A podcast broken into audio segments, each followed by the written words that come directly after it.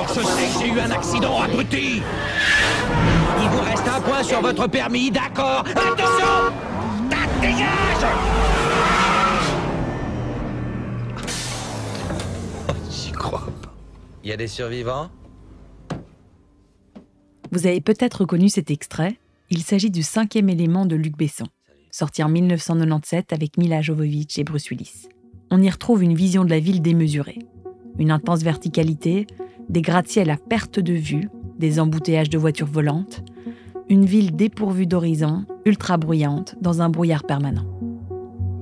Quand j'étais petite, si on m'avait demandé à quoi ressembleraient nos villes du futur, je les aurais très probablement imaginées comme dans ce film.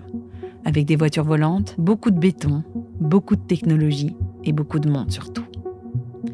Si mon imaginaire d'enfant ne correspond plus du tout à ce dont je rêve d'une ville aujourd'hui et aux réalités auxquelles nous sommes confrontés, il a le mérite néanmoins de soulever une des grandes problématiques de notre époque. Comment concevoir les villes de demain? Quels sont les grands enjeux de nos villes face au changement climatique? Comment faire cohabiter les cités intelligentes ultra connectées et la nature et sa biodiversité?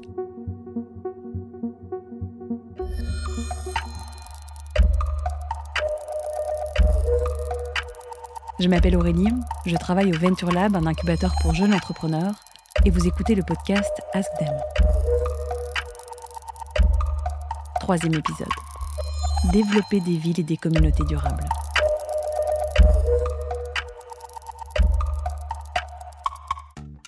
Comme dans chaque épisode, nous décryptons un des 17 objectifs de développement durable de l'ONU. Comme on l'a vu dans les deux premiers épisodes plus en détail, c'est en 2015 que l'ONU adopte 17 objectifs de développement durable, ce qu'on appelle les ODD, à atteindre en 2030 pour faire face aux défis mondiaux auxquels nous sommes confrontés. Ici, nous allons explorer l'objectif 11 des Nations Unies, qui vise à développer des villes et des communautés durables. Pour cet épisode, j'ai parlé avec des entrepreneuses et des entrepreneurs, des chercheuses à l'université et un chercheur bio-ingénieur qui sont persuadés qu'une ville durable est possible, mais que ça va demander beaucoup de boulot. Vous allez entendre Clarine, Sybille, Audrey et Sylvain. Mais avant de rentrer dans le vif du sujet, je demande toujours à un de nos experts comment il ou elle définirait les ODD. Ici, c'est Sybille Mertens que j'ai interrogée.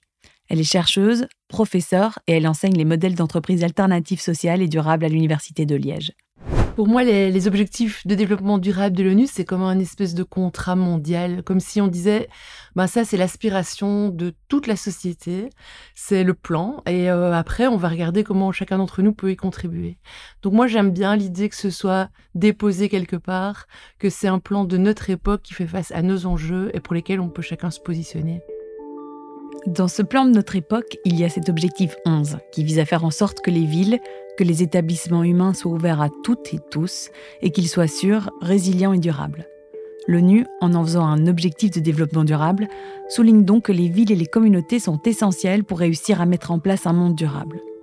Ce n'est pas vraiment étonnant puisque plus de la moitié de l'humanité vit aujourd'hui dans des villes et que d'ici 2050, pratiquement 7 personnes sur 10 dans le monde vivront en milieu urbain. Forcément, la définition de la ville durable est très différente d'un pays à l'autre. Quand on se penche sur l'ODD de l'ONU, le principal objectif est d'améliorer des villes ciblées où il y a des bidonvilles, où les habitants n'ont pas accès à l'eau courante ou encore au transport en commun. A priori, en vivant dans une ville comme Liège, on n'a pas l'impression d'être confronté directement à ces problématiques. Alors ça veut dire quoi, une ville durable pour une ville européenne comme celle de Bruxelles ou de Liège? Mais pour répondre à cette question, moi je dirais deux choses. La première, c'est que le niveau de vie que l'on a à Liège, euh, le niveau de vie moyen n'est pas partagé par tout le monde. Donc, euh, euh, il y a déjà à Liège des gens qui sont en grande souffrance par rapport à l'accès à un logement de qualité, une alimentation de qualité, la possibilité de mobilité, la possibilité d'éducation. Et donc, pour moi, une ville durable, c'est déjà une ville dans laquelle, y compris les plus faibles, ont leur place et ont accès à, des biens et services de base. Le deuxième élément, c'est que notre niveau de vie actuel, il, est, il repose sur des ressources énergétiques en abondance et bon marché, et ce temps-là est fini. Donc, euh, même si aujourd'hui on peut avoir l'impression que euh, il fait bon vivre à Liège, on doit se poser d'emblée aujourd'hui les questions de notre sécurité alimentaire, de notre approvisionnement énergétique, de notre capacité à nous déplacer à nous loger. Et donc je, crois que c'est une ville durable aujourd'hui, euh, ben, c'est une ville qui va penser sa résilience par rapport aux chocs euh, macroéconomiques auxquels on va faire face. Alors comment fait-on pour transformer ces villes? Comment fait-on pour qu'elles deviennent un lieu d'habitat épanouissant pour l'humanité? Ces questions, Sylvain Boisson les a étudiées à travers ses recherches.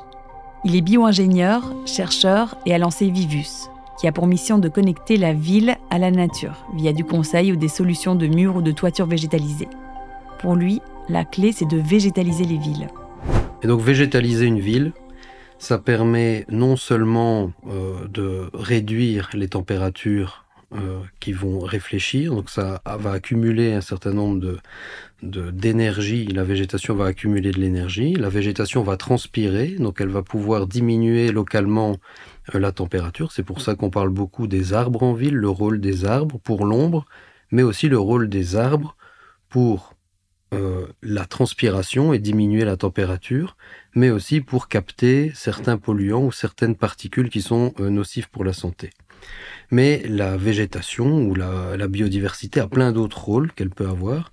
On parle beaucoup aussi de ville éponge, donc on a vu en Belgique avec euh, les inondations qui ont eu lieu il n'y a pas très longtemps, qu'on avait des gros problèmes d'aménagement des villes, et donc amener en ville des structures végétalisées de type toiture végétale ou murs végétalisés qui ont un rôle, en plus d'accueillir la biodiversité, qui ont un autre rôle fonctionnel pour la ville de type rétention d'eau ou justement drainage dans les endroits où il faut drainer l'eau, la faire évacuer, ça peut créer des pôles multifonctionnels dans la ville et ça répond à des problèmes concrets comme les problèmes d'îlots de chaleur qu'on peut avoir, qu'on va avoir de plus en plus avec les périodes de haute température, mais aussi ça répond aux problèmes d'inondation parce qu'on peut manipuler les flux d'eau différemment qu'avec euh, du béton. Végétaliser une ville peut devenir un vrai outil pour répondre à plusieurs défis majeurs des villes, dont celui de la lutte contre les changements climatiques, en limitant notamment les îlots de chaleur. Clarine Constant en connaît un rayon sur les îlots de chaleur. À 27 ans à peine, Clarine a lancé le projet WeCover avec Louise Clays, qui vise notamment à réduire ces îlots de chaleur en faisant baisser drastiquement la surchauffe des bâtiments en été. La surchauffe euh, estivale, elle crée ce qu'on appelle des îlots de chaleur urbains, euh, qui sont de plus en plus fréquents. Et ces îlots de chaleur urbains, c'est quoi? C'est la température qui va monter en milieu urbain par rapport au milieu rural, qui va monter jusqu'à 10 degrés supplémentaires, par exemple. Et cette euh, température, elle monte pourquoi? Parce qu'on a d'une part les bâtiments avec des couleurs sombres, surtout en toiture, qui vont accumuler la chaleur, l'absorber et la la retransmettre avec un rayonnement infrarouge qui va rester bloqué en fait euh, dans les gaz à effet de serre, donc qui va réchauffer l'atmosphère à la place de, repartir vers le ciel.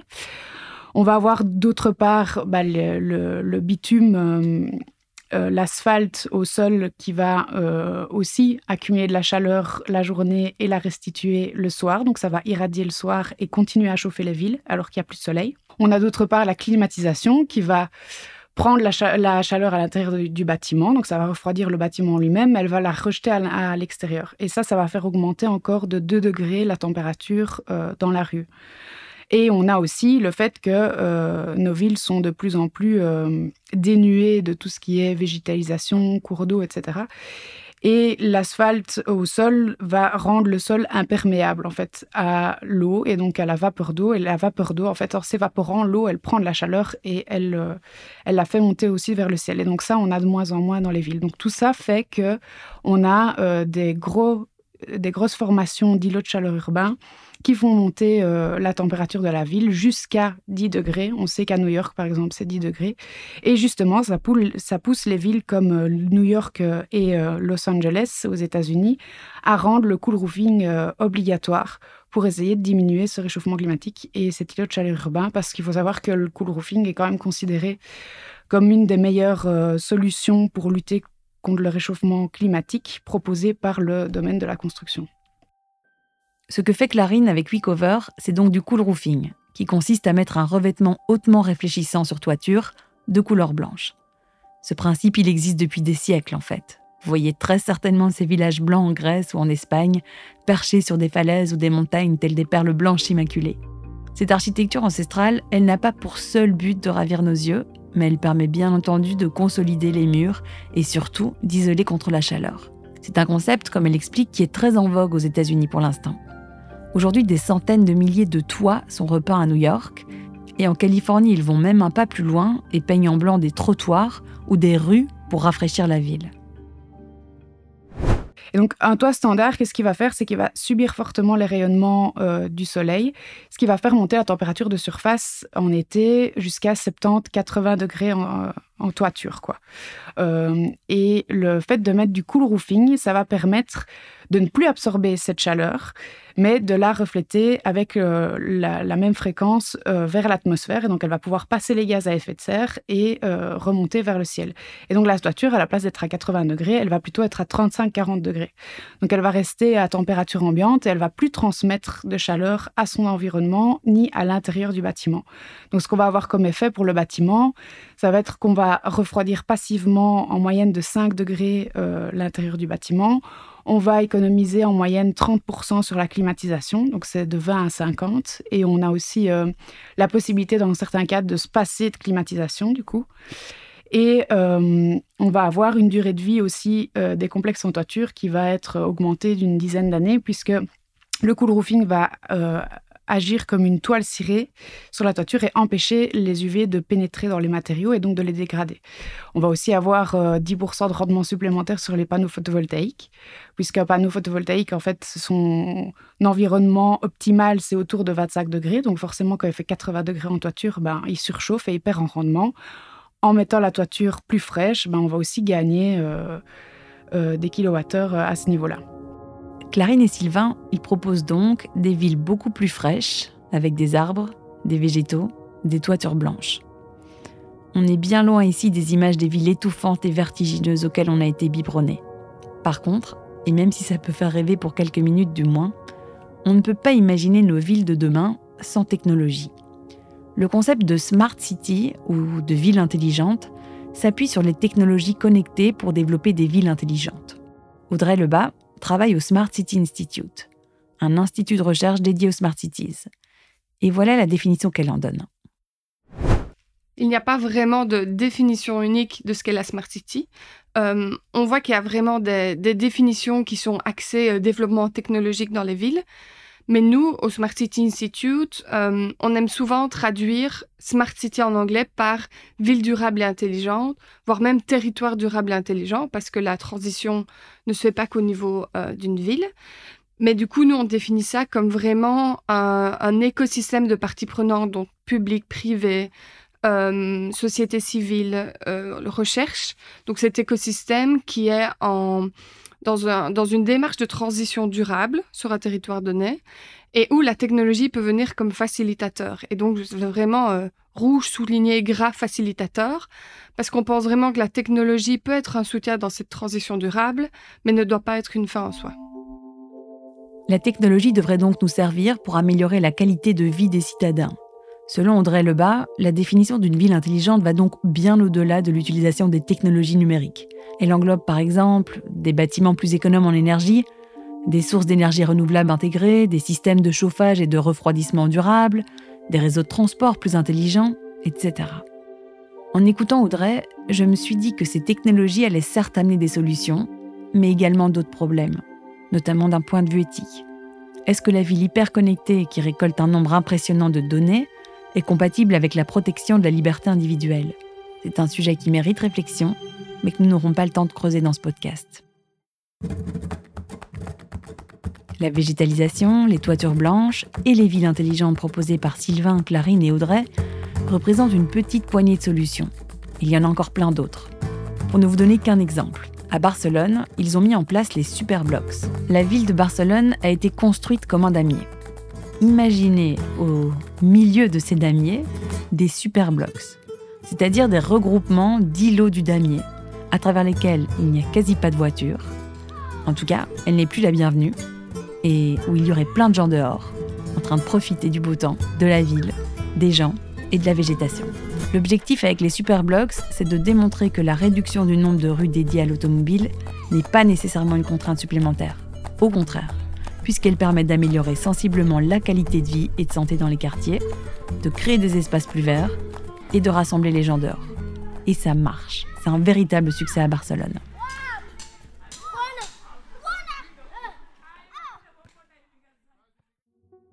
Au-delà de toutes ces solutions, quels sont les autres ingrédients pour créer ces villes durables de demain qu'évoque l'objectif 11 de l'ONU?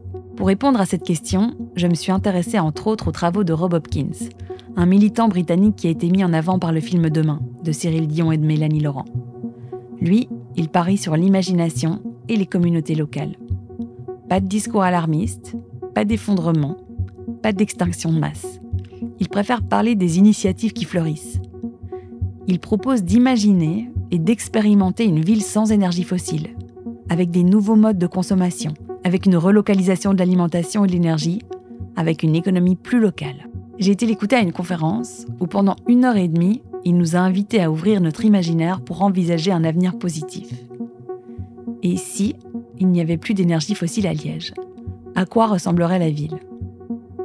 Et si, en 2030, il n'y avait plus de voitures dans le centre de Liège? Et si des potagers remplaçaient les places de parking? Et si le chant des oiseaux détrônait les bruits des moteurs? Et si Deux mots simples qui ouvrent le champ de tous les possibles pour penser au-delà de nos réalités. Avec Sylvain Boisson, bio-ingénieur et fondateur de Vivus, on a fait l'exercice. Je lui ai demandé de fermer les yeux et d'imaginer cette ville de demain.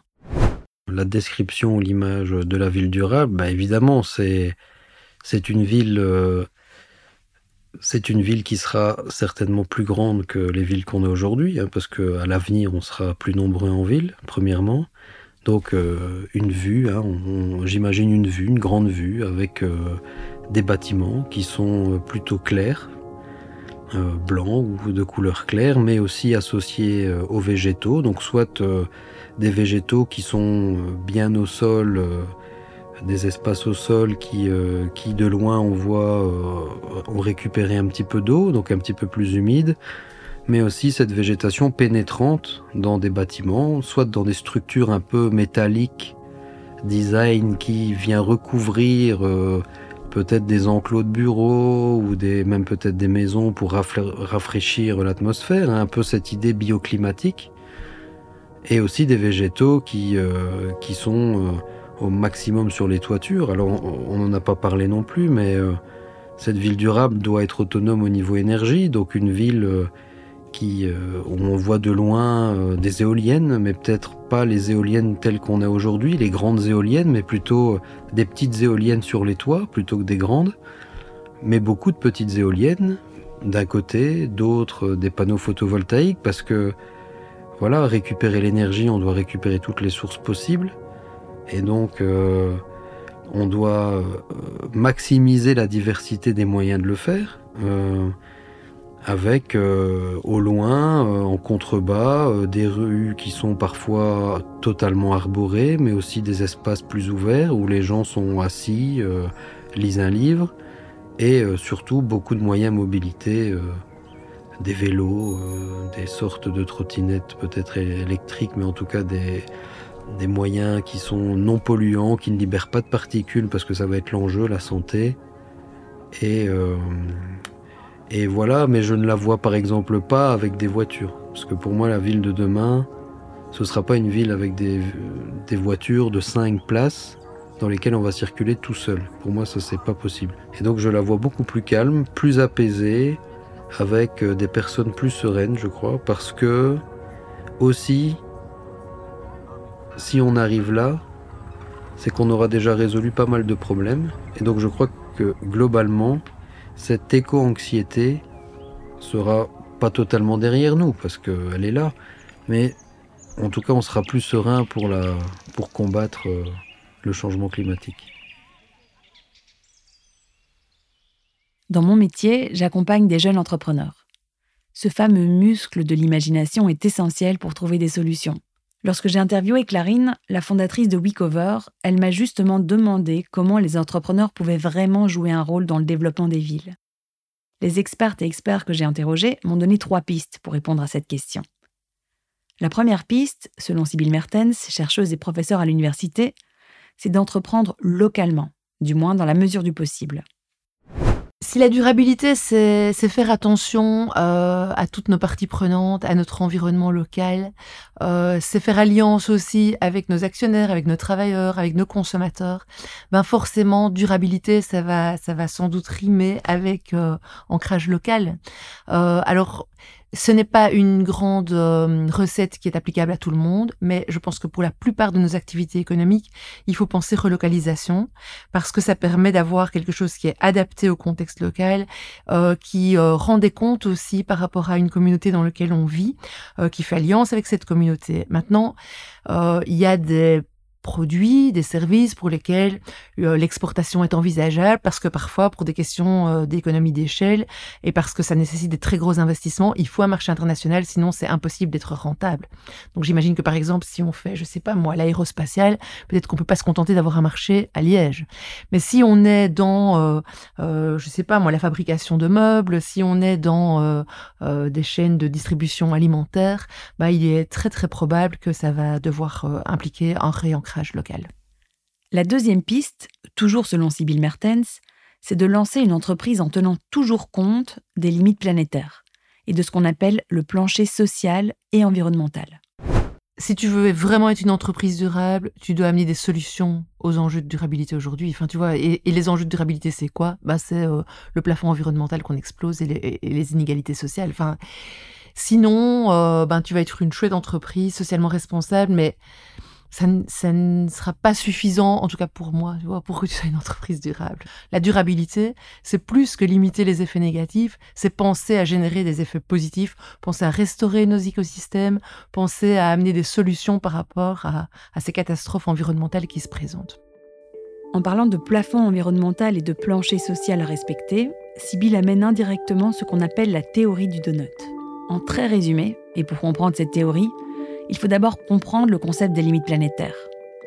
Je l'expliquais dans l'épisode précédent, les limites planétaires ont été définies par des scientifiques en 2009. Et ce sont en fait des seuils chiffrés à ne pas dépasser si on veut préserver les fragiles équilibres de notre planète. À l'heure actuelle, 6 de ces 9 limites ont déjà été dépassées, telles que le changement climatique, l'érosion de la biodiversité, le cycle de l'eau douce, et j'en passe. Revenons maintenant à cette théorie du donut. Alors pour bien comprendre, Imaginez un donut, donc un beignet rond avec un trou en son centre. Le contour extérieur du donut représente les limites planétaires, une sorte de plafond environnemental à ne pas dépasser. Le cercle intérieur du donut représente lui un plancher social en dessous duquel on ne peut pas descendre. Toute activité humaine devrait donc rester à l'intérieur de ces frontières pour ne pas épuiser notre planète d'une part, et d'autre part pour que tout un chacun puisse avoir les ressources nécessaires pour préserver ses droits humains, comme l'égalité des sexes, l'accès à l'eau, à la nourriture, à l'éducation. Revenons maintenant à notre question de base. Comment les entrepreneurs peuvent jouer un rôle dans le développement des villes, me demandait Clarine. La troisième piste est proposée par Sylvain Boisson. D'après lui, pour celles et ceux qui veulent lancer un projet mais qui n'ont pas encore une idée, il est nécessaire pour vraiment avoir de l'impact de partir des trois plus grands défis de nos villes. Premièrement, euh, la ville génère des déchets beaucoup, beaucoup de déchets. Et donc, euh, je pense que dans les secteurs, en tout cas, qui, sont les plus euh, challengeants à venir, ça va être notamment la gestion de ces déchets. Donc, ça, c'est déjà un point. Euh, gérer des déchets, bien les trier. Comment bien les trier? Peut-être avec des techniques qu'on ne connaît pas encore aujourd'hui. mais aussi les réemployer ou les recycler pour, euh, pour créer ce cycle un peu vertueux hein, de la ville sur la ville. Hein. Donc euh, c'est avec les déchets de la ville qu'on peut reconstruire la ville de demain. Je crois que ça c'est un des points cœur. Alors ensuite il y a un deuxième point. Donc pour moi la ville de demain c'est une ville à basse énergie. Et donc c'est une ville où la mobilité douce est la plus, en tout cas permanente, la plus, euh, qui constitue le plus les mouvements en ville. Et donc là, bah, dans la mobilité douce, je veux dire, toutes les portes sont ouvertes. Donc on, voit aujourd'hui qu'il y a des plus grands moyens de mobilité individuelle. Il y en a peut-être déjà beaucoup, mais moi je pense qu'il y en a encore d'autres qu'on ne connaît pas aujourd'hui. Euh, il y a aussi les voies de mobilité. Comment, euh, enfin, comment circuler dans cette ville de demain euh, de manière efficace, de manière sécurisée. Et donc le dernier point, bah, pour moi, c'est que la ville durable, c'est aussi une ville qui va penser euh, à, une certaine autonomie au niveau euh, de sa propre gestion. Et donc, on a parlé des déchets euh, solides, mais il y a aussi l'eau, donc la gestion de l'eau qui va être de plus en plus critique en ville. Et donc, comment travailler sur ces eaux usées, ces eaux grises, hein, ces eaux qu'on ne peut pas utiliser, qu'on ne peut pas boire. Pour moi, c'est trois grands secteurs du développement des villes durables.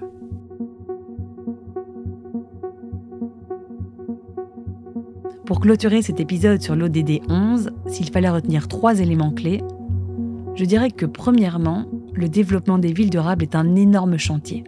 Alors encourageons les entreprises, les citoyens à lancer des initiatives, quelle que soit l'ampleur que ça peut avoir. Peut-être qu'au début ce sera simplement une goutte d'eau dans l'océan, mais peut-être qu'un jour ça fera un effet boule de neige. Deuxièmement, je dirais que l'imagination est un merveilleux muscle pour penser au-delà de nos réalités tout au long de l'histoire de l'humanité, on a su se réinventer. Alors ouvrons le champ des possibles. Et troisièmement, si vous vous lancez dans un projet, félicitez-vous déjà d'avoir entrepris ça. Et voici ce que Clarine en dit. Et oui, la difficulté euh, du projet, c'est de, c'est de réussir à, c'est de réussir à, à, implémenter une solution en se disant, ok, ça va pas changer la face du monde, mais c'est déjà ça. Euh, et, c'est déjà bien. et euh, quand on a en tête euh, des défis super importants, ça peut paraître pas assez, mais c'est déjà ça. je sais pas comment l'exprimer. À la fin de chaque épisode, je demande à l'expert ou à l'experte que je rencontre de nous partager une œuvre. Et voici celle que Sylvain Boisson nous conseille, avec une pointe d'humour. Alors moi, le film là, qui me vient directement en tête, euh, c'est la trilogie euh, de Robert Zemeckis, Retour vers le futur. Et, euh, justement, à travers le voyage dans le temps, on voit à l'époque la manière dont on voyait la ville de demain. Dans les trois films, on a d'abord un parc devant l'hôtel de ville en 1955, et puis en 80 on a un parking, et en 2015 on a un parc avec une mare.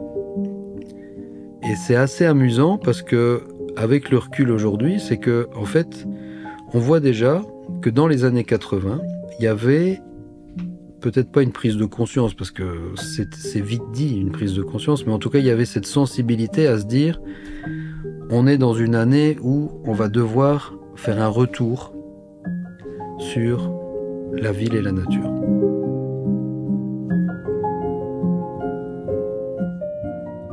Pour aller plus loin, je vous partage des ressources sur notre blog du Venture Lab pour continuer à vous imprégner de ces 17 objectifs mondiaux.